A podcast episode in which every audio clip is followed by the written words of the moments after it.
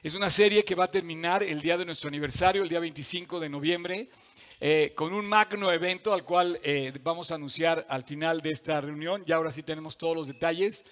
Y quisiera que estuvieras atento para el anuncio porque viene eso al final. Eh, razón y momento, comentábamos la semana pasada, pero ¿cómo puedo identificar o cómo puedo buscar mi mejor momento? Quiero, quiero entender que, podemos hablar eh, eh, y podemos decir, bueno, quiero estar en mi mejor momento.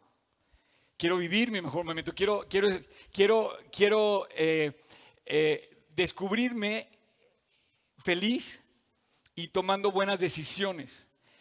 Eh, yo creo que el mejor momento es cuando tomas decisiones correctas, eh, en donde esas decisiones te, llevan a mejorar, no a empeorar. Tu mejor, tu mejor momento son eh, donde, donde estás viviendo en, en éxito, digamos, para crecer, para madurar, para abrazar, para, para, para desarrollar tu corazón y sobre todo tu momento para acercarte a Dios. Tu mejor momento sin duda es cuando estás con Cristo. Mi mejor momento en la semana es cuando estoy en oración, cuando estoy en, esa, en cámara secreta en mi cuarto, ¿no? donde puedo derramar mi corazón, donde me puedo poner de rodillas, donde puedo voltear a ver todas las circunstancias que me rodean y descansar en que Dios me escucha. Eh, en donde puede Dios cambiar nuestra vida. Yo quiero hablarte de esta serie, que aproveches esos momentos que pueden cambiar tu vida. Definitivamente, eh, esos momentos que te llevan a Dios son los mejores momentos y eso nos da muchos más momentos, ¿no? Pero también puedes estar en tu peor momento. También puedes estar en, un momento muy, muy difícil, por ejemplo, de deudas o de finanzas. Puede estar muy difícil en un problema de roces con alguien, con alguna persona. Puedes haber quebrado una relación de amistad. Puede estar en un momento difícil de salud. Puede estar pasando por, un, por una prueba que, que nos demanda más. Y a lo mejor tu momento es ese famoso momento, no sé si ustedes han oído esos cinco minutos.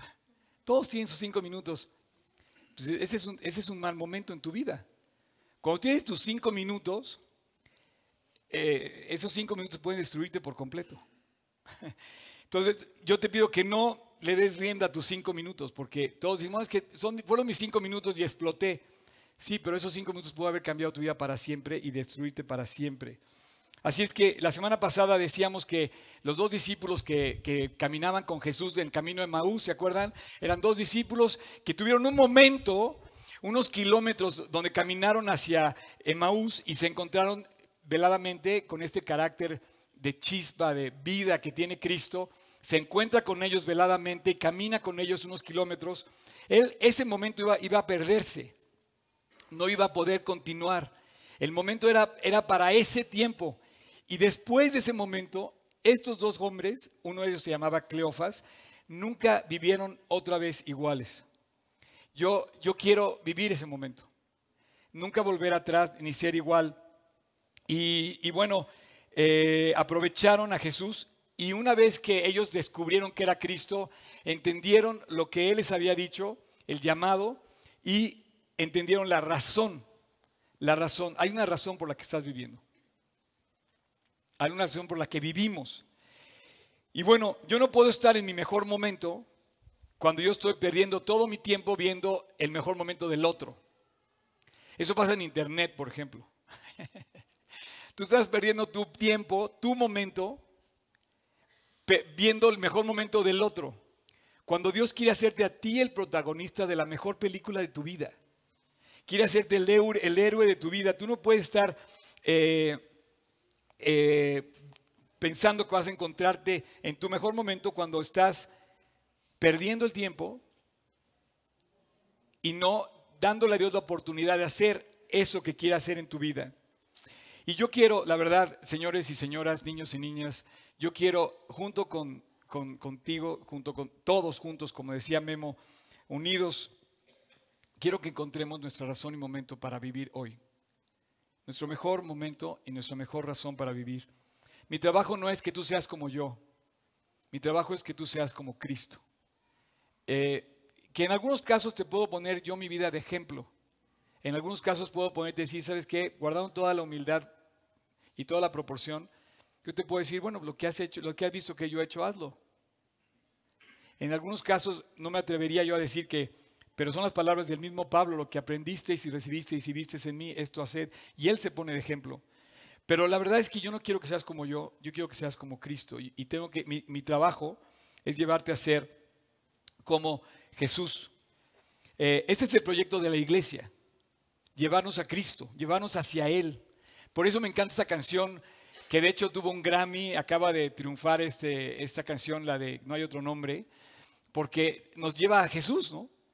Y, dice, inigualable, incomparable, por siempre reinarás. Así tenemos que ver a Cristo siempre. Eh, vamos a abrir nuestra Biblia. Bueno, quiero nada más concluir lo que decíamos la semana pasada, eh, donde, donde hablábamos de estos dos personajes que iban caminando junto con Jesús en el Evangelio de, de Lucas capítulo 24 Bien dice que entonces, dice Jesús, eh, les abrió el entendimiento para que comprendieran las escrituras. Ese es, ese es mi labor. Comprender las escrituras y les dijo, así está escrito. Eh, cuando quieras leer un libro, eh, busca, busca el libro que es el libro, sobre todos los libros que es la Biblia, y vete en lo que está escrito. Y dice, y así fue necesario, y, en este pequeño mensaje de dos versículos, Jesús resume toda la Biblia completa, dice que era necesario que el Cristo padeciese, que era necesario que Cristo muriese, que resucitase de los muertos al tercer día, y dice, y que se predicase en su nombre el arrepentimiento y perdón en todas las naciones, comenzando desde Jerusalén. Esa es nuestra labor como iglesia, predicar el arrepentimiento Quizá tu mejor momento es el día que te arrepientes, que te reconcilias. Pero a veces pedir perdón o arrepentirse puede ser algo que salga de la boca y no del corazón. Pero obviamente está hablando Cristo que cuando hay un arrepentimiento de verdad, tu vida cambia en 180 grados, da un giro completo.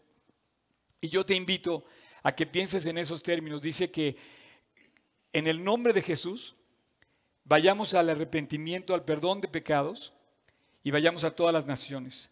No hay, no hay otra razón. Esta es la razón por la cual debes vivir. Predicar el Evangelio, que es el arrepentimiento de los pecados en Cristo a todas las naciones. Esa es la razón. Yo sé que me dice, oye Oscar, pero es que yo tengo que resolver mis problemas y esto no me resuelve mis problemas. Si tú, si tú cambias el chip y inviertes en la razón de Cristo, Él te aseguro que va a invertir en tu razón. Dice, busca primero el reino de Dios y todo lo demás será añadido. Solo es Cristo, todo es por Cristo, es por Él y es para Él. Vivir eh, para Él así, con esa firmeza.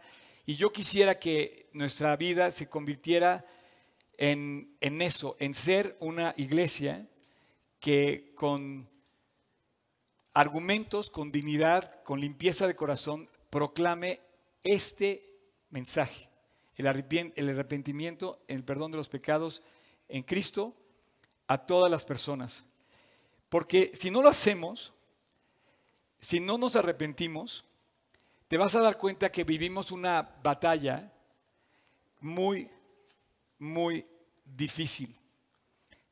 A veces pensamos, ahorita son elecciones, en, la semana, en la semana que entra son elecciones en Estados Unidos y, se están echando los republicanos y los demócratas. Entonces, un republicano dice que el problema son los demócratas y los demócratas dicen que el problema son los republicanos. Y hay, por ejemplo, eh, otro tipo de enemigos, ¿no? Los que piensan igual que tú, los que no piensan igual que tú, ¿no? y de repente pensamos que el problema es el jefe y que no coincide con mis pensamientos. O pensamos que el problema es que, el movimiento capitalista contra el movimiento socialista, o los que están eh, los derechos de las mujeres, eh, contra, el, ya sabes, el aborto, todo ese tema. Pero yo te quiero decir una cosa, si no descubres la razón de vivir, te vas a confundir entre tantas cosas que se están debatiendo y que el diablo te está queriendo desviar de tu verdadera razón de vivir. Yo te quisiera preguntar esta mañana, ¿En qué estás invirtiendo tu vida?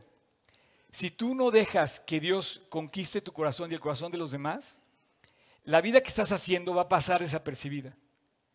Mi epitafio, en, mi, tumba, yo espero que diga eh, que conquisté algún, alguna corona para Cristo, no sé, eh, algún, algún fruto de ver a la gente acercarse a Dios y, de verdad eh, eso es lo que quiero vivir. No quiero pasar a la, a la historia como restaurantero. De verdad. Pero a lo mejor tú quieres pasar a la historia como médico, como político, como arquitecto, como ingeniero o como, no sé, pero tú debes pasar a la historia predicando este mensaje. El perdón de pecados, el arrepentimiento en el nombre de Jesús a todas las naciones. Te quiero contagiar, la tengo difícil, pero si lo logramos, este país va a cambiar. Tu casa va a cambiar. ¿Sabes que mi casa empezó a cambiar el día que, que entró el Evangelio a mi casa? Mi casa era, era, eran perros y gatos peleándose. Eran. Eran. Hasta que llegó, llegó el Evangelio y llegó el Evangelio con ese mensaje, el arrepentimiento y el perdón de los pecados en Cristo. Y cuando tú empiezas a sembrar eso en tu escuela, en tu casa, la gente empieza a cambiar. Y entonces ves transformarse un país. Y quiero decirte que, la verdad, hemos fundido la lucha pensando que el problema es el amigo, la esposa, el vecino. Pero la verdad es que muy seguido pensamos que el enemigo somos, es uno como nosotros. Pero el enemigo no es realmente esa persona. El enemigo detrás de, de México, por ejemplo, detrás de esta nación, detrás de todas las naciones, el enemigo se llama el diablo y Satanás. Y es el maestro del disfraz. Es el maestro de, de la mentira es el maestro de la confusión y es el maestro de aquella frase que le dijo a Eva, no pasa nada. El diablo es el maestro de decirte, no, no pasa nada y te confunde. Y no, y sí pasa. claro que pasa.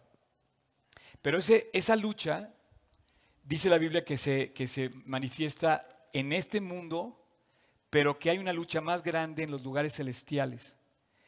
Existe realmente una lucha muy grande donde no hay hombres, sino que se lucha, que se, que se combate entre, dice, gobernadores de las tinieblas de este mundo, poderes y principados que están más allá de este territorio.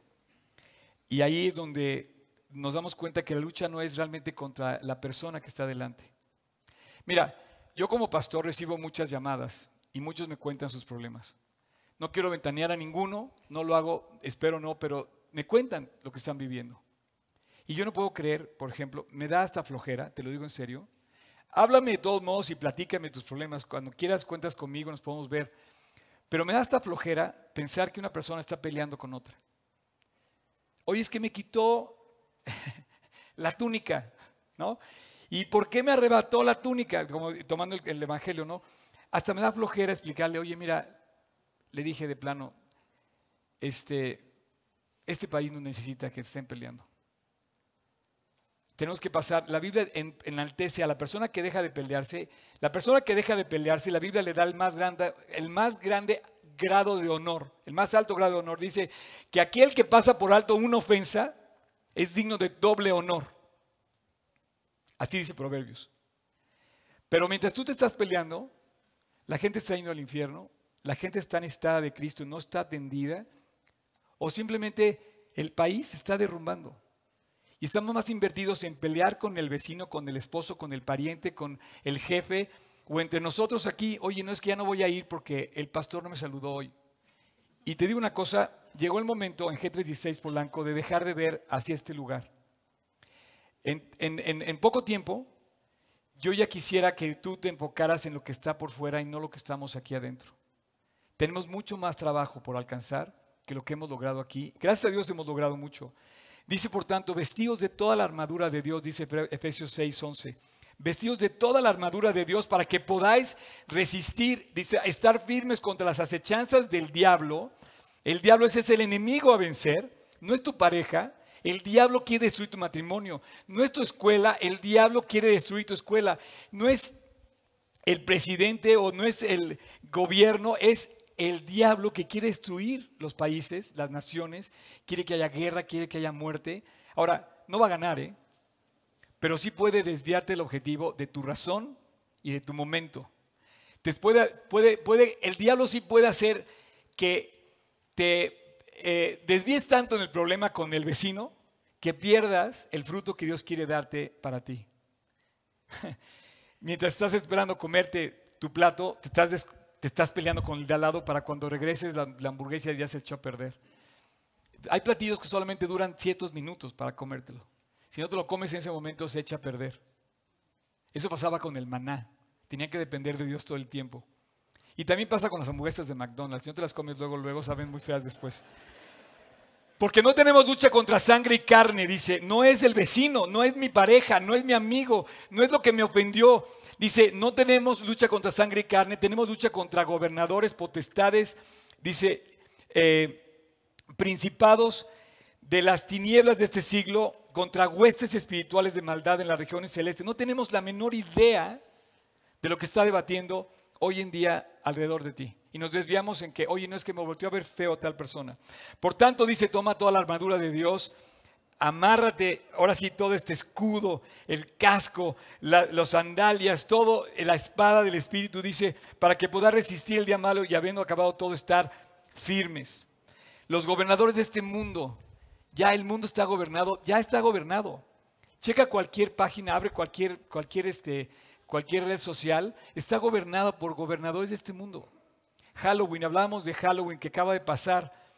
O sea, veladamente se está metiendo el culto a la muerte, el culto a lo misterioso, el culto a lo, eh, a lo que podríamos poner en una palabra satánico.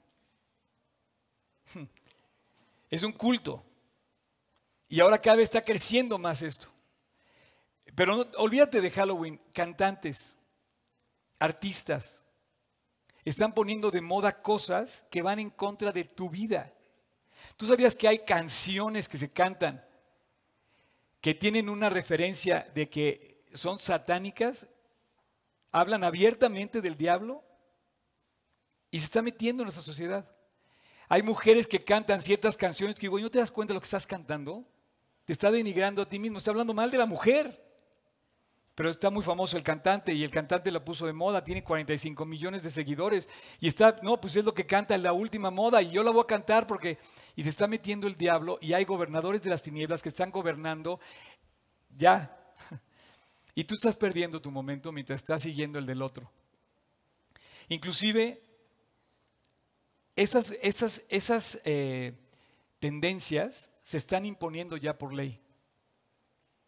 Ya en las en las eh, cámaras de todo el mundo se está votando a favor de una serie de cosas que lo único que está de acuerdo es el 1% de la población, o el 2%. Pero sin embargo hay una lucha encarnizada que se debate entre el bien y el mal. Dice eh, Apocalipsis 12, Tocayo, dice, después hubo una gran batalla en el cielo. Fíjate lo que dice, en el cielo una gran batalla y estaba Miguel y sus ángeles luchaban contra el dragón y luchaban el dragón y sus ángeles. ¿Tú piensas que eso es una historia, es una leyenda, es una realidad que está pasando hoy en los lugares celestiales? Se está debatiendo entre la maldad, lo que estamos viviendo como, como país. Estamos viendo como familia, se está debatiendo cuando de repente ves que tu familia quedó destruida, pasó el, pasó el enemigo y la destruyó. ¿En qué momento dejaste de amar al amigo? ¿En qué momento dejaste de amar a tu país por caer en la tentación de robarle?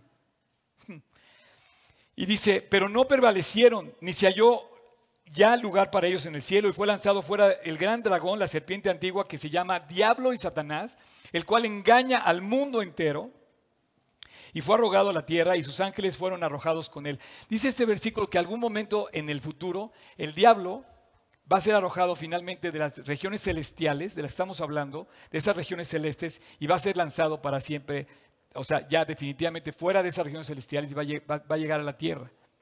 El diablo todavía no se aparece en la tierra, pero va a llegar un momento donde va a estar ya fuera de las regiones celestiales y va a venir a la tierra, dice, el cual engaña al mundo entero y fue arrojado a la tierra y sus ángeles fueron arrojados con él y entonces oí una gran voz en el cielo que decía, ahora ha venido la salvación y el poder y el reino de nuestro Dios y la autoridad de Jesucristo, porque ha sido lanzado fuera el acusador, el que acusaba día y noche a nuestros hermanos.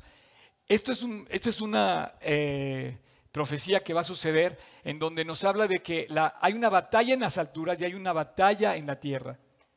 Hay una gran batalla arriba en las regiones celestiales, está luchando Miguel y sus ángeles, y aquí en esta tierra hay huestes celestiales que están luchando y tú y yo tenemos que levantarnos a luchar con esas armas que no son carnales, pero que Dios nos pone. Y este es nuestro momento para luchar. Tú has visto un versículo que dice que vence con el bien y el mal. ¿Cómo vas a vencer con el bien y el mal? ¿Sabes quién no puede derrotar el, mal? No puede derrotar la oración. Dice Dios que si tuvieras fe como un grano de mostaza, pedirías a un, a un monte que se pase al otro y se pasaría. Estaba tratando de aplicar eso a otras cosas en mi vida práctica y dije, Dios, yo sé que tú lo puedes hacer. Mueves montañas, calmas los, vientos, levantas, resucitas a los muertos. No hay nadie como tú, pero no hemos descubierto todavía el poder espiritual que es la oración, la súplica. Y yo quiero, eh, yo quiero, yo quiero descubrir eso. En lugar de estar descubriendo la, la súplica y la oración, nos estamos peleando aquí en la iglesia. Ayer recibí una llamada donde me decían, oye, es que ya no voy a ir porque... No, no me dijo que no iba a venir, me dice, es que la verdad eh, me ofendieron. El día anterior recibí una llamada de que una persona había tenido un accidente que estaba en el hospital. El día anterior recibí otra llamada que me decían, oye, me acaba de detectar cáncer. Y tú y yo peleándonos en la iglesia. Oye, no nos vaya a tocar a nosotros el día que nos digan que tenemos cáncer y que todos nuestros hermanos estén peleando porque nunca van a orar por mí. Es el momento de despertar. Es el momento de llamarle de verdad a Dios en súplica y en lugar de estar enfocados en nosotros, enfocarnos en los demás. Y en esto, coincido contigo y con ese deseo de compartir el Evangelio porque eh, creo yo que la única manera de ver que tu corazón está sano, ¿cómo, cómo, cómo puedes saber que tu corazón está sano? Te voy a decir, cuando, cuando tú descubres que tú tienes un cargo por los demás y no tanto por ti. Que te enfocas no en lo que los demás están haciendo contra ti, sino que estás enfocado en qué tú vas a hacer tú por los demás y especialmente alcanzarlos con la salvación. Si no estás enfocado en la salvación de los demás, posiblemente tu momento se llame amargura. Quiere decir que te tomaste el veneno. El veneno que te pasó el diablo y tú te lo tomaste. Y entonces empieza a crecer un momento y no te sales de ahí. La amargura pasa algo con la amargura que eh, no se sale. Es difícil arrancarla. Y hay personas aquí pasando por esos momentos que te digo, pero yo te voy a decir algo, también hay personas que están pasando, estamos pasando por nuestro mejor momento. Dice Pablo en, Filipenses, dice que, que se gozaba en que se predicara el Evangelio, aunque algunos lo predicaban por pelearse, otros lo predicaban por envidia y otros lo predicaban de buena voluntad. Dice, no importa, hay que seguirlo predicando y Dios va a tratar con cada quien. Y si en esto me gozo, ¿cómo se puede gozar cuando ve que están peleando. Pero es que no está metido en ese problema. No está metido en esa, en esa discusión. Y si tú estás metido en un problema de amargura con alguien, o estás metido en un problema de salud o en un problema eh, este, económico, tu momento es crucial. Necesitas salir de deudas, necesitas curar tu corazón o curar tu cuerpo, o necesitas arreglarte con la persona. Y tu momento a lo mejor quiere decir que estás viviendo el momento de perdonar.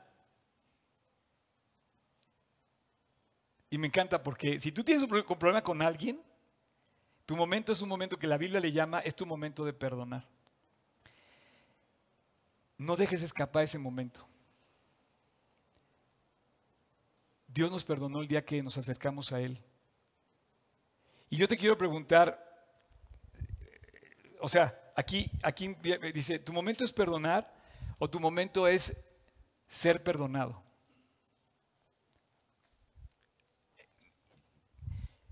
Champion. Me encanta, aquí llegué donde quería estar, aquí quería agarrarte. O sea, tu momento que estás viviendo es, ¿perdono a la otra persona? No, no, es demasiado lo que me hizo. Es cruel, es traición, es, es, maldad, se la pasa ofendiéndome, es gritos, es este, injusticia. Entonces, no, no voy a perdonar. Entonces yo te pregunto, entonces a lo mejor tu momento es ser perdonado. ¿Cómo yo soy el culpable? Sí. Te voy a poner la pregunta, como la del huevo y la gallina. ¿Qué fue primero? ¿El huevo o la gallina? ¿Qué fue primero? ¿Ser perdonado o perdonar? ¿Qué fue primero? ¿Perdonar? ¿En tu vida qué fue primero? ¿Perdonar o ser perdonado? Eh, eh, espero que no, se vuelva esto una, una, una trabalenguas, pero te quiero preguntar, ¿estás viviendo un momento en donde yo tengo que perdonar o estoy viviendo un momento en donde tengo que ser perdonado? ¿Qué es primero? ¿Qué es primero? ¿Tengo que perdonar al otro o tengo que ser perdonado yo? Cáptame, o sea, me ofendieron. Mi momento es perdonarlo, no lo quiero perdonar. O mi momento es yo tengo yo ofendí, yo tengo que ser perdonado. Bueno, la Biblia dice que lo primero es ser perdonado. Tenemos que levantar la mano nosotros y pedirle perdón a Dios de lo que hemos hecho. Eh, quiero, quiero leerte este versículo. Está en Lucas 1. Y me encanta porque también son palabras de Cristo, eh, de, Dios. De hecho, no son palabras directamente de Él, son palabras de Él inspiradas a Zacarías que hablaba de Cristo. Y dice, dice, para dar conocimiento de salvación a su pueblo, para perdón de sus pecados.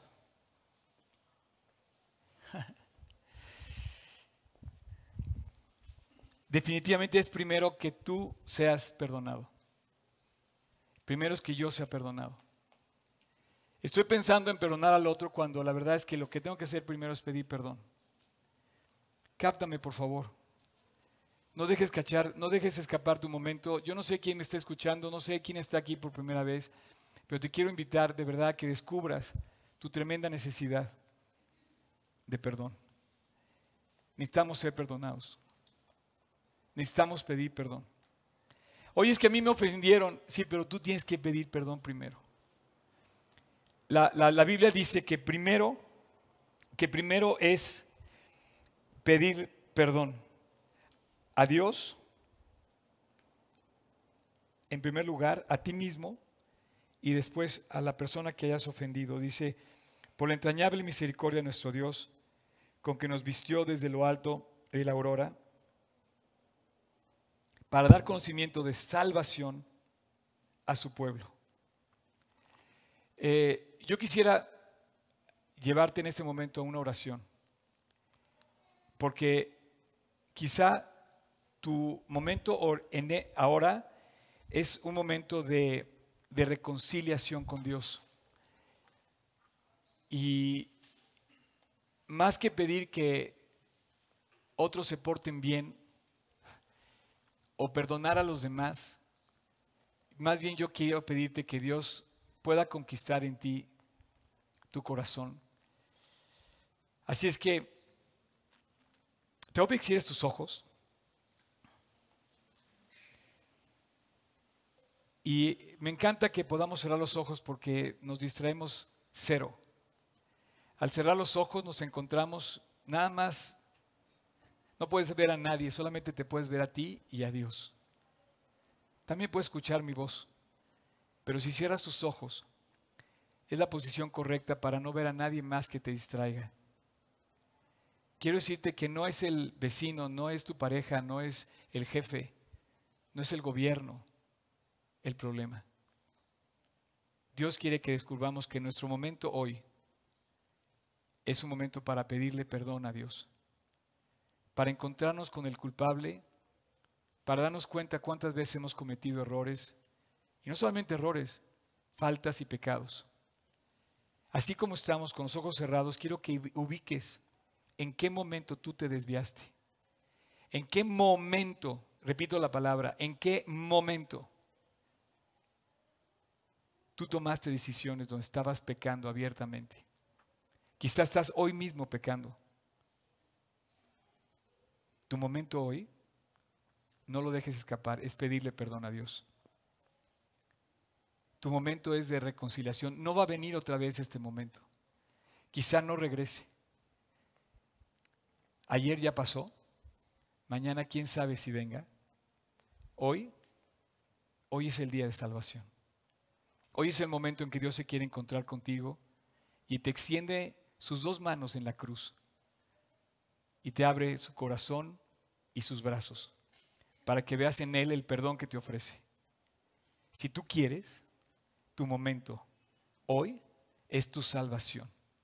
Estás en juego tu vida eterna, tu futuro, tu paz, tu transformación.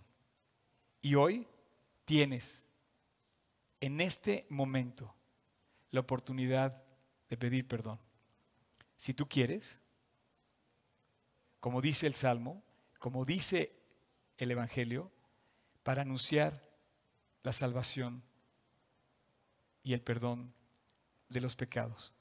Que Cristo Jesús murió por nuestros pecados, resucitó al tercer día, según las Escrituras, y hoy nos anuncia que hay perdón de pecados en su nombre. Si tú quieres, apropia ese perdón en este momento y ora conmigo en silencio, aquí, o si me estás escuchando en internet, es tu momento, no lo dejes pasar. Y repite en silencio conmigo esta oración. Jesús, perdóname. Yo te tengo que pedir a ti primero perdón. Yo soy el que he ofendido. Yo soy el que necesito de ti. Hoy te pido, Dios, que entres a mi corazón, que te encuentres conmigo, que entres a mi corazón y que yo pueda caminar el resto de mi vida contigo en mi corazón, dentro de mí, para que me cambies y me guíes. Y te doy gracias, Dios, por lo que hiciste en la cruz por mí haber muerto en mi lugar y hoy te entrego mi vida. En tu nombre, Jesús. En el nombre de Cristo Jesús te lo pido. Amén. Voy a, voy a pedirle al grupo de alabanza si sube. Quiero, quiero terminar mi plática y La verdad es que hubo un momento decisivo en la vida de cada hombre que le entregó su vida a Dios. Quizá eso fue hoy a ti, aquí. Hace 39 años pasó eso en mi corazón. No lo puedo olvidar. Había un acecho en mi vida con muchas cosas. Y hoy puedo comparar y quiero llevarte a entender el momento en el que Dios tenía al pueblo de Judá. Vamos a hablar después de qué era, cuál es la diferencia entre Judá, Israel, los dos reinos, las tribus, etc. Pero estaba acechada alrededor Jerusalén y todo Judá. Y, hubo un momento en donde dijeron, vamos a morir. Van a tomar nuestros niños y mujeres, se los van a llevar de esclavos y van a destruir nuestra ciudad. Nos van a matar. Estamos rodeados. Y se levantó un cuate, que es tocayo de este chavo. En Segunda de Crónicas, capítulo 20, se levantó Jaciel. Sexta generación de alabadores de Dios y de cantantes. Hijo de Asaf, líder de alabanza. Y Dios le dijo a Jaciel que le dijera al rey, no tengas miedo, rey. Dios, Dios va a salvarnos. No sé por qué me pongo tan emocional, pero siento que estamos viviendo un momento bien especial hoy. Tú y yo. No sé cómo vengas. No sé qué, no sé qué esté pasando en tu vida. Pero yo te digo, igual que Jaciel que le dijo al rey, no tengas miedo. Ten fe. Es fe la que necesitamos. Es fe la que necesitas llevarle a la otra persona con la que estás peleando. Estas mismas palabras hacen eco hoy a través de los años. Y volvemos a oír el corazón de Jaciel en la palabra de Dios y nos viene a traer al corazón y nos está diciendo, estoy aquí a tu lado, voy a pelear por ti. Lo necesito tanto, la verdad necesito tanto que Dios pelee mis batallas, que cuide mi vida y que crezca mi iglesia, que cambie mi país, que libere a mi país. Hay muertos todos los días. Hay incertidumbre todos los días. Y el mismo Dios que cerró la boca de los leones, el mismo Dios que hizo cruzar el mar rojo, el mismo Dios que le ganó la batalla a Goliat por medio de David, llamó a los músicos. ¿Y qué hizo Josafat el rey? Cayó de rodillas y tuvo un momento de adoración. Y cuando estaba enfrentando al enemigo, le dijo, vamos a cantarle a Dios. Y sabes, todavía puedo escuchar a Josafat. Escúchalo.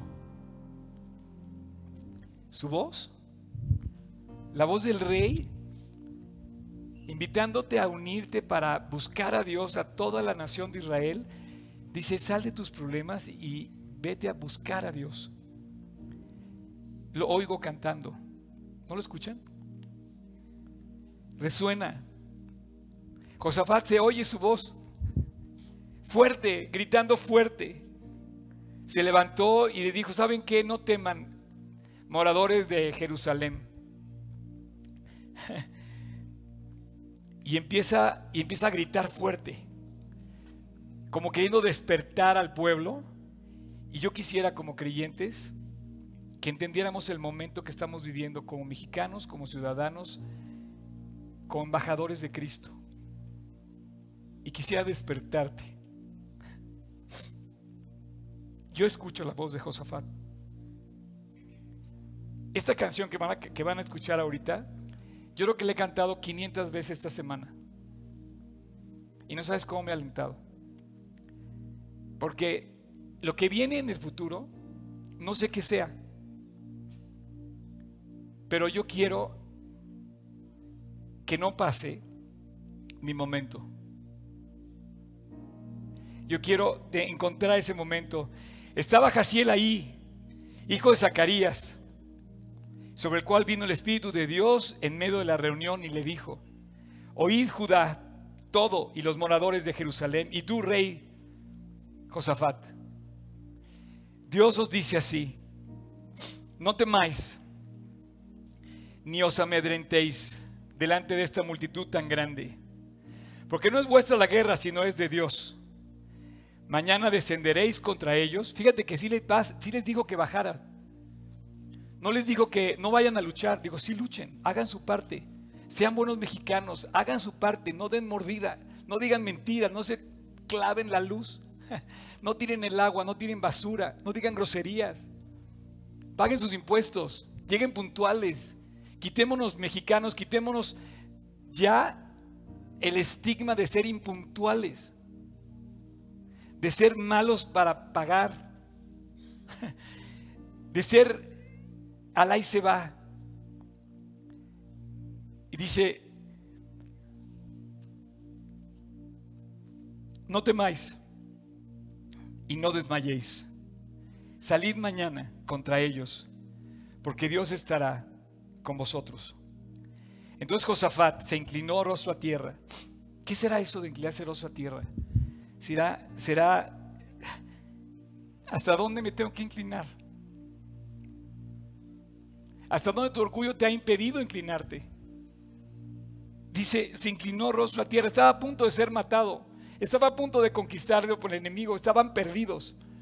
Y dijeron, vamos a cantar a Dios en victoria cuando está todo destruido ya, ya está todo amenazado. Se inclinó rostro a tierra y asimismo todo Judá y los moradores de Jerusalén se postraron delante de Dios y adoraron a Dios. Y se levantaron los levitas y los hijos de Coat y los hijos de Coré para alabar a Dios, al Dios de Israel, con gran, fuerte y alta voz. es que levántense jóvenes ilustres. El grito de victoria empezó cuando Dios dijo, si tú pides perdón, si tú te acercas a mí, si tú vienes a mí, si tú vienes conmigo, yo voy a luchar por ti. No sé cuál sea tu momento, pero si tu momento ya ahora ya, ya no es pedir perdón, porque ya le pediste perdón a Dios, ahora tu momento es de verdad vivir por fe. Y, y este grito de victoria se empezó a oír de la, de la fuerte, dice que, que empezó a, a, llamar a los levitas, a todos los que cantaban, y empezó, dice, a alabar a Dios, al Dios de Israel, con fuerte y alta voz. Así peleo mis batallas. Así peleo mis batallas. Así tenemos que pelear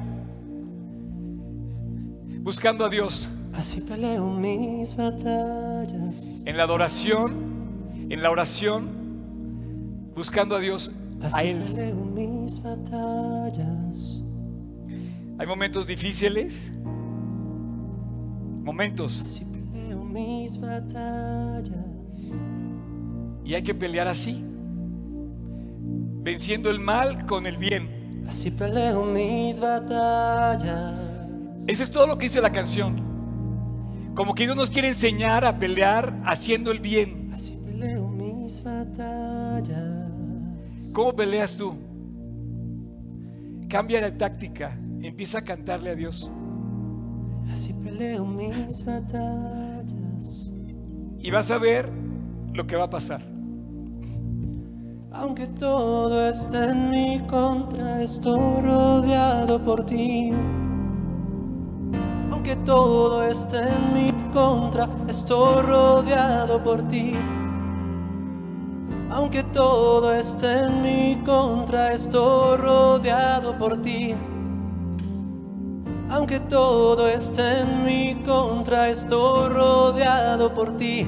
Así peleo mis batallas, así peleo mis batallas, así peleo mis batallas, así peleo mis batallas, así peleo mis batallas, así peleo mis batallas, así peleo mis batallas, así peleo mis batallas. Aunque todo esté en mi contra, estoy rodeado por ti. Aunque todo esté en mi contra, estoy rodeado por ti. Esté en mi contra, estoy rodeado por ti. Aunque todo esté en mi contra, estoy rodeado por ti. Así peleo mis batallas. Así peleo mis batallas. Así peleo mis batallas. Así peleo mis batallas.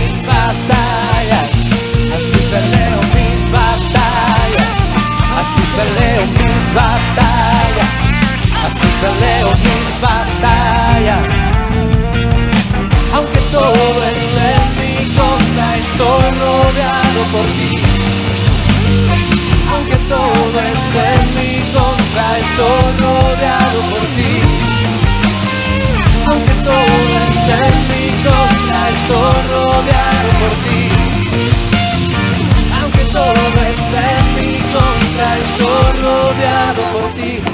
Así peleamos las batallas, así peleamos las batallas, así peleamos las batallas, así peleamos las batallas, así peleamos las batallas, así peleamos las batallas, así peleamos las batallas, así peleamos las batallas. Mientras todo el pueblo estaba a punto de pelear,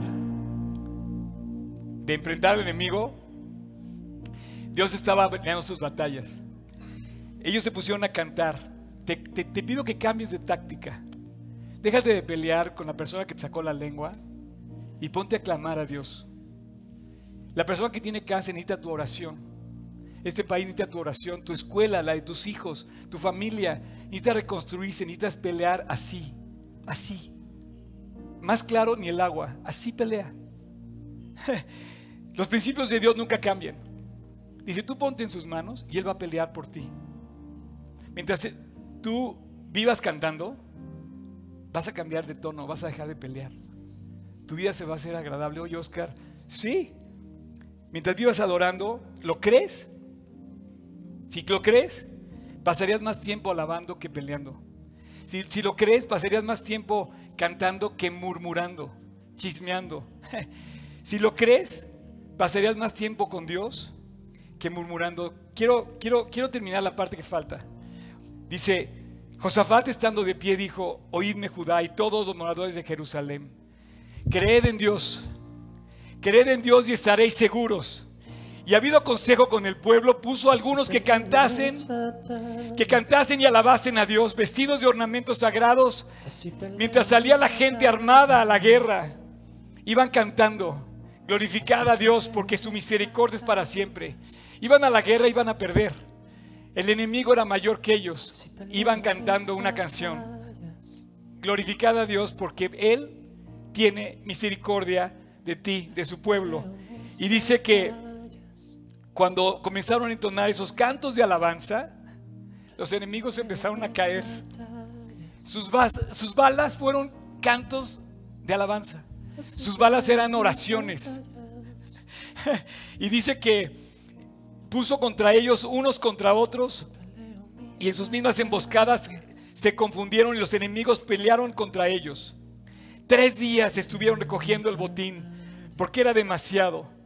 Y en el cuarto día se juntaron en el valle de Beraca porque ahí bendijeron a Jehová y porque esto llamaron el nombre de aquel lugar del paraje de Jehová que decía hasta hoy, Dios nos bendijo, dice, y todo Judá y todo Jerusalén y todo Josafat a la cabeza de ellos volvieron y regresaron a Jerusalén gozosos porque Jehová les había dado gozo, librándolos de sus enemigos, y vinieron a Jerusalén con salterios, con arpas. No los oigo, chavos.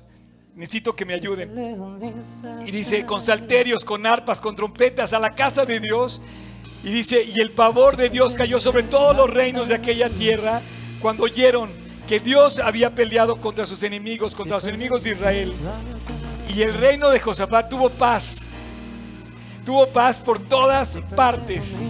Dios está esperando levantar en ti y en mí aquellos guerreros que van a luchar en oración por las cosas que están fallando en nuestras vidas.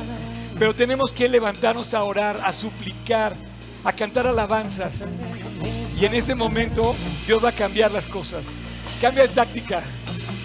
Así peleo mis batallas, así peleo mis batallas, así peleo mis batallas, así peleo mis batallas, así peleo mis batallas, así peleo mis batallas, así peleo mis batallas, así peleo mis batallas. Aunque todo esté en mi contra, estoy rodeado por ti. Aunque todo esté en mi contra, estoy rodeado por ti. Aunque todo esté en mi contra, estoy rodeado por ti. Aunque todo esté en mi contra, estoy rodeado por ti. Si peleo mis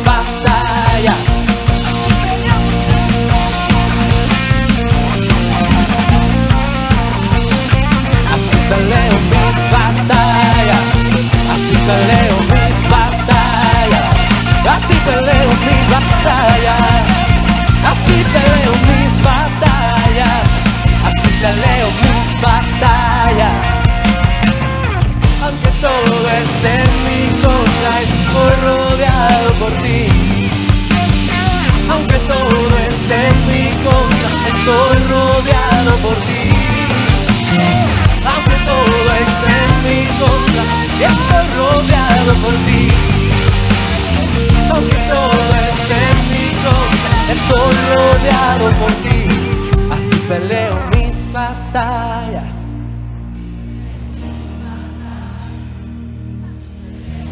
batallas. Así peleo mis batallas. Así peleo. Así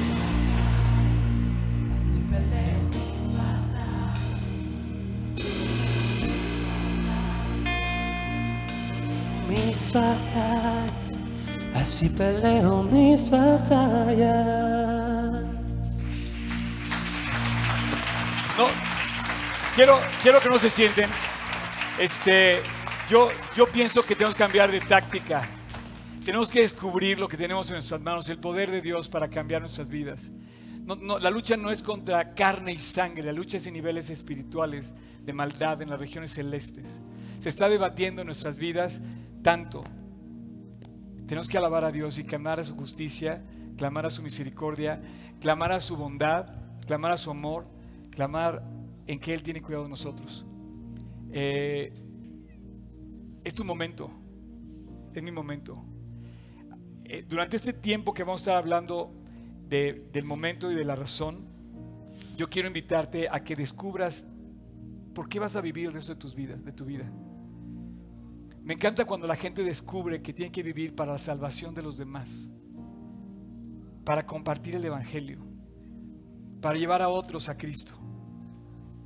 Antes de comenzar se acercó una niña y me dijo también, Oscar, hace, hace unos días gané a mi hermana para Cristo. Gané a, eh, me dijo que había ganado a cuatro, a cuatro personas. Y está padre porque viene a cuatro. Ahorita vamos a hablar de eso. ¿Ibas a decir algo, mi querido Richie? Pásenle aquí el micro. Eh, sí, pero antes de que cantemos esa más, quería, quería yo invitar también a Job. ¿Puedes subir Job? ¿Quieres decir algo? Pero cuando cantemos la que sigue. A la que sigue, ok. Entonces vamos a reservarnos a Richie. Vamos a, quiero, quiero, quiero decirles, bueno, eh, estoy, estoy de más, de más emocionado. Eh, este lugar va a cumplir cuatro años.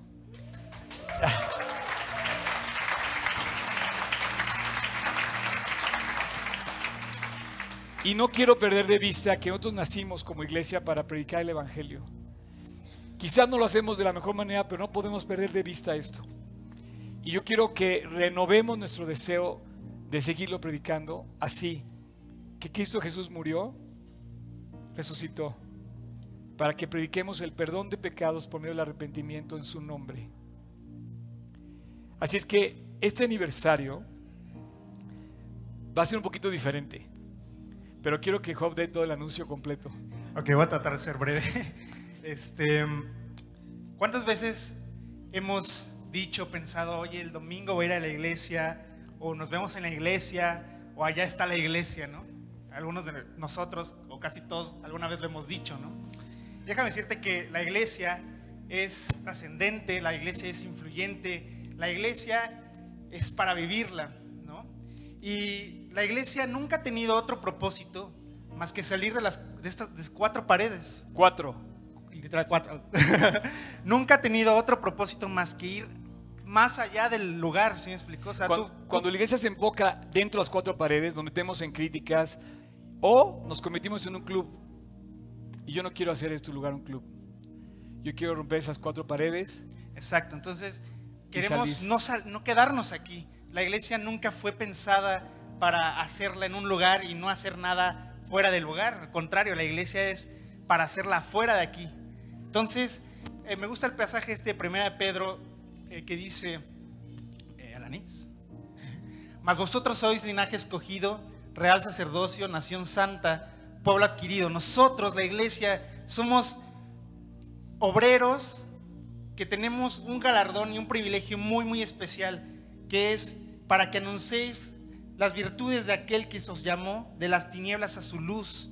Dios nos llamó de las tinieblas a su luz. Y nuestro propósito es ir y salir y decirle a la gente, ven, te llamo a la luz, ¿no? Sacarlos de las tinieblas y abrir los ojos y decirles, Jesús es tu única solución, Jesús cambió mi vida, Jesús me transformó, pero aquí en la iglesia no podemos hacer solo esto, ¿sí me explicó? La gente está afuera. Si vamos al metro, hay millones de usuarios en el metro y no están escuchando a Jesús en el metro. Vas a, a Madero y no están escuchando a Jesús en Madero.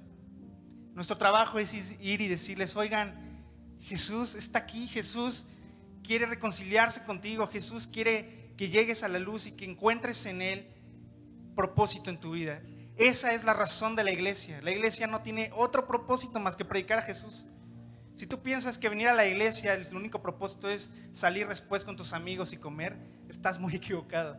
El propósito de la iglesia y nuestro trabajo como iglesia es hacer la iglesia fuera de la iglesia, de lo que conoces como iglesia. Ese es nuestro propósito y nuestro llamado y por eso, por eso queremos que hagamos iglesia juntos. Los quiero invitar a que juntos hagamos iglesia. ¿Cómo lo vamos a hacer? Bueno, ya conocemos la razón. Literalmente la razón es compartir de Cristo y el momento es a cuatro. el momento es a cuatro. Es una oportunidad increíble de poder seguir aprendiendo cómo vamos a hacer esa iglesia juntos. En realidad, Oscar dijo en la, a la entrada, vamos a terminar esta reunión el, día del aniversario y ahí es donde va a acabar mi prédica y en, bueno, la serie. Y en realidad es que vamos a ir recorriendo un camino que va a terminar en A4. Y les voy a compartir un poco de lo que va a pasar. A las 10 de la mañana va a estar eh, un amigo que queremos muchísimo, que es Daniel Gándara Daniel Gándara es pastor de G36 Tijuana, es un hombre joven, un hombre que se va a casar y que nos va a alentar muchísimo porque finalmente él está haciendo un trabajo de misión en Tijuana. ¿sí? Su familia vive en San Diego y él cruza todos los días a Tijuana a discipular, a compartir y hace un trabajo impresionante en Tijuana y creo que nos va a alentar a nosotros a poder salir a compartir como él lo hace, ¿no? cruzando fronteras. Eh, después a las 12 pm viene Natán García, él predica en G36 Toluca. Él es hijo del pastor principal de G36 Toluca, que es Alfredo García. Es un hombre muy, eh, es muy especial, ya lo van a conocer. A mí me alienta mucho cómo es él. Igual se acaba de casar, ya tiene su bebé. Y nos va a alentar muchísimo cómo es él hace, ellos hacen iglesia, G36 Toluca tiene una iglesia increíble, una célula increíble y creemos que podemos aprender mucho de ellos, de cómo poder compartir y predicar a Jesús. ¿no? Luego a las tres y media de la tarde, obviamente vamos a ir a comer, vamos a tener un espacio para comer, eh, vamos a tener aliento y aquí va a estar el equipo de casa esperándolos para alentarlos con un panel especial que vamos a hacer acerca de cómo compartir, cómo alentarlos y cómo vivir para Cristo. ¿no? Entonces, a las 6 de la tarde vamos a tener nuestro evento final, que ya es el cierre de Razón y Momento. Va a estar Oscar Sotras con todo el equipo. Vamos a hacer cosas increíbles. El equipo, damos un aplauso a Oscar. La verdad es que él, no hay nada como el ejemplo de casa, ¿no? no es como cuando tú ves en tu casa el ejemplo de tu padre, pues no tenemos otro ejemplo más increíble que, que el de Oscar, porque lo vemos, lo, lo, palpamos y vemos en él una vida que nos alienta a ir por más, que cruza más allá de lo que nos imaginamos. Todo lo que hacemos aquí es por fe, todo lo que hacemos aquí es porque él se atrevió a pensar más allá de lo que comúnmente pensamos. Pero bueno, él va a cerrar la serie ese día, va a hacer cosas muy, muy padres. ¿Puedo decir algo? Este lugar ya se completó, ya no necesitamos nada. Dios nos regaló un lugar completo.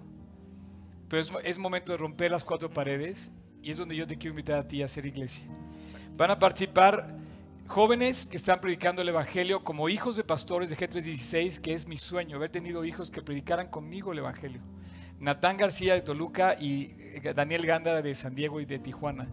Y además van a participar los niños. Por primera vez quiero usar todos los niños de la escuela que tengamos aquí, eh, no usarlos, sino participar con ellos.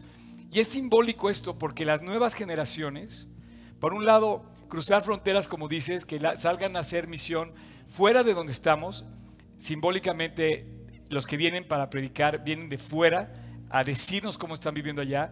Y simbólicamente también los niños, esto no lo sabías tú, pero ya lo sabes, En los niños de la escuela, los jóvenes de la escuela, quiero invitarlos a participar en eh, todos estos cuatro eventos que vamos a tener.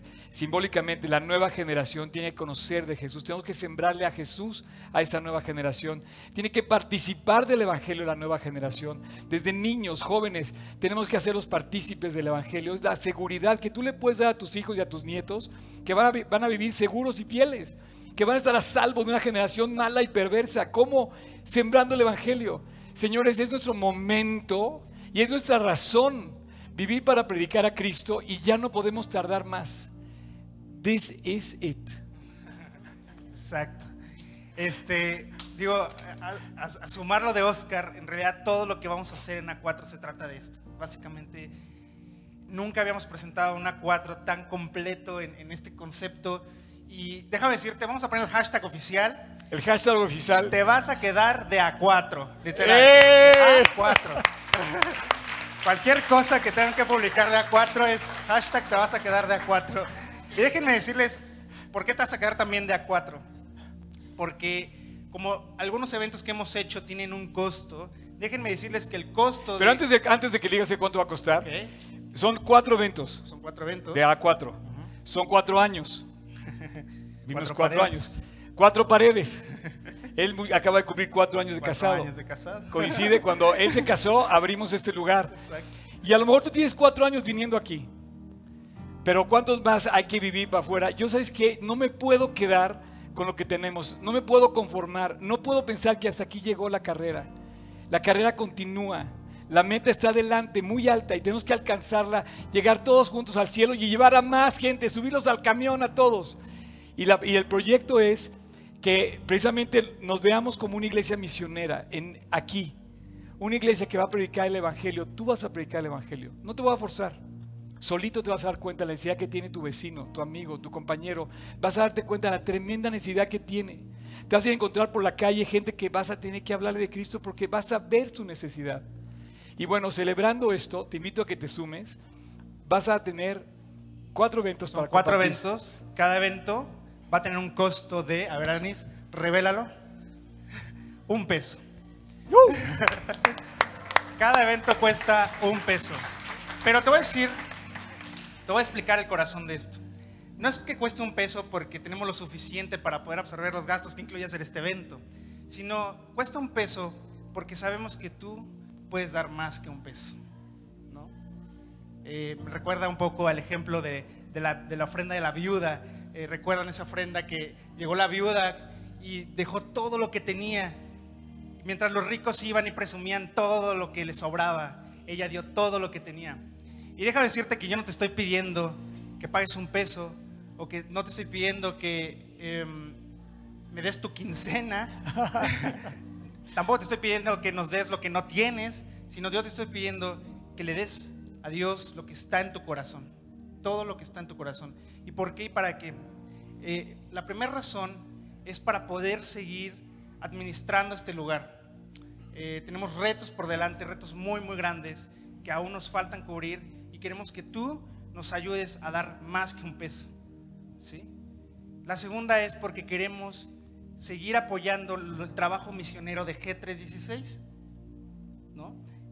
Ahorita hay misioneros en Argentina, en Chile, hay en, en- bueno, hay mucho Portugal, trabajo en Costa Portugal, Rica, en Europa, en Europa. en Israel, en Estados Unidos, están haciéndose nuevas células. Si vieron mis, Insta- mis Instagram stories, ayer, antier me escribieron de Austria y me dijeron, Dios, yo, yo sé que no hay, somos tres, me dice, tres señoras, me dice, Soy, somos tres, pero estoy pensando que un día Dios va a hacer una iglesia G316 en Austria. Y yo digo, increíble. Y para La- eso, para que se haga una nueva célula, necesitamos nuevos misioneros. Por fe, señores y señoras, esta célula va a tener algún día, pronto, algún día, no sé quién, no sé cómo, va a tener un misionero. Y quiero que nosotros se- seamos una iglesia que salga a predicar el Evangelio y apoyemos los que están predicando afuera. Sintamos ya ahora sí de cerca la labor de misión, la labor de alcanzar, la labor de no quedarnos cómodos en nuestra casita, la labor de romper las cuatro paredes y salir. No te estamos pidiendo, la verdad, no te estamos pidiendo dinero, es solo un peso. Estamos pidiendo lo que Dios quiera hacer en tu corazón. De verdad. Y ponle tú el precio al boleto. Exacto. Ponle precio al boleto. El que tú quieras. Para esto estamos haciendo, este, te digo, viene a romper muchas barreras este Quiero, qui- quiero además aclarar, oigan, no quiero, no quiero que sepan, quiero más bien, no quiero que sepan, sí quiero que sepan que yo no vivo de las ofrendas. O sea, ustedes tienen un, un- un pastor un poco sui generis. O sea, yo doy mi tiempo gratis. Yo no cobro ni recibo. Yo vivo de mi trabajo, yo tengo otro trabajo al cual he puesto por segundo lugar para hacer lo que hago. Entonces, yo no estoy recuperando ni quiero levantar dinero para mí. Quiero ver a nuestra gente predicando el Evangelio en otros lugares. Y el obrero es digno de su salario y necesitamos hacer que esa gran voz que estábamos oyendo se oiga por todo el mundo, por toda la región. No sé si vayan a ir a otro lugar de México o a otro lugar fuera de México, pero tenemos que despertar. No nos van a parar. Nunca se ha parado. El Evangelio nunca se ha parado y pareciera que ya logramos estar cómodos. Y entonces estamos empezando a meternos en tantos problemas aquí, nos estamos empezando a poner tan, tan que, que- que necesitamos salirnos, salir a predicar el Evangelio y llevar a más gente a Jesús. Lo vamos a estar hablando a partir de hoy hasta el día, hasta el día eh, 25, 25. donde oficialmente eh, estamos perfilándonos algo que había en mi corazón de hace, de hace mucho tiempo, poder sostener algún misionero. Y que tú digas, voy a orar por misionero, voy a orar en tal lugar donde se encuentra, y vamos a dejar que Dios levante desde aquí un misionero, o varios. Pero qué, incre- qué increíble labor se va, a hacer cuando nos volvamos eh, una iglesia que en lugar de pensar en nosotros, empecemos a, a a- a- a pedirle a Dios, Dios, deja que tu evangelio siga creciendo y desplazándose. Eh, nunca lo hacemos, ¿eh? Ustedes saben que yo nunca hablo así, yo nunca hemos hecho esto, y nada más lo pongo en su, en su corazón. Dios ha hecho ese trabajo. Empezamos con cero pesos este lugar. Y he aquí lo que Dios nos ha dado. Y aquí lo que tenemos que hacer es predicarlo a todo lo que da. Y lo vamos a seguir haciendo más allá de estas cuatro paredes. Exacto. Pues bueno, el plan está puesto. Eh, si ustedes quieren ya eh, adquirir sus boletos, cuestan un peso, pero hay más, estamos, estoy allá atrás, los voy a recibir con mucho gusto. Y piénsenlo bien, igual, igual no vayan ahorita por emoción y compren un boleto y a lo mejor pueden pensarlo y decir, oye, pues yo puedo dar un poquito más, a lo mejor la próxima semana puedo venir y puedo dar un poco más, no sé, piénsenlo, y órenlo y que Dios ponga en su corazón la razón y el momento correcto, ¿sale? Que Dios los bendiga. Vamos a cantar una. ¿Ibas a decir algo? ¿Sí? Es, es que yo quiero darle una sorpresa a Oscar, pero ustedes me tienen que ayudar. ¿Me, me- me Órale. ayudan? Levante la mano el que me quiera ayudar para darle una sorpresa a Oscar. Sí, Ok. sorpresa, ¿eh? Gracias. Es una sorpresa porque ni se lo imagina. Este, Dani, Adán, ayúdenme. Eh, mira al que está al lado de ti. Míralo bien. Si me vas a ayudar, míralo. Y dile, te voy a enseñar a adorar a Dios. Voy a adorar Órale. como nunca en mi vida he adorado. Y te voy a ayudar. Pero míralo, no me mires a mí. O sea, tú me vas a ayudar a mí, tú le vas a decir al de al lado, le vas a decir, vamos a adorar como nunca lo he hecho. Y el más feliz va a estar aquí al lado de ti. Es tu pastor, porque vas a estar adorando a Dios. ¿Estás listo?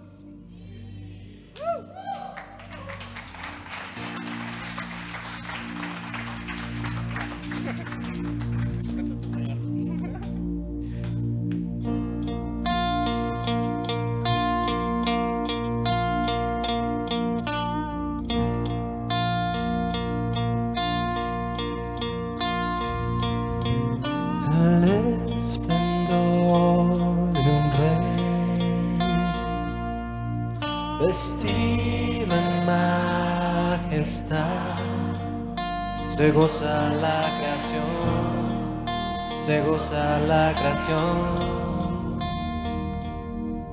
Cubierto está de luz y toda oscuridad temblante su voz, temblante su voz. Cuán grande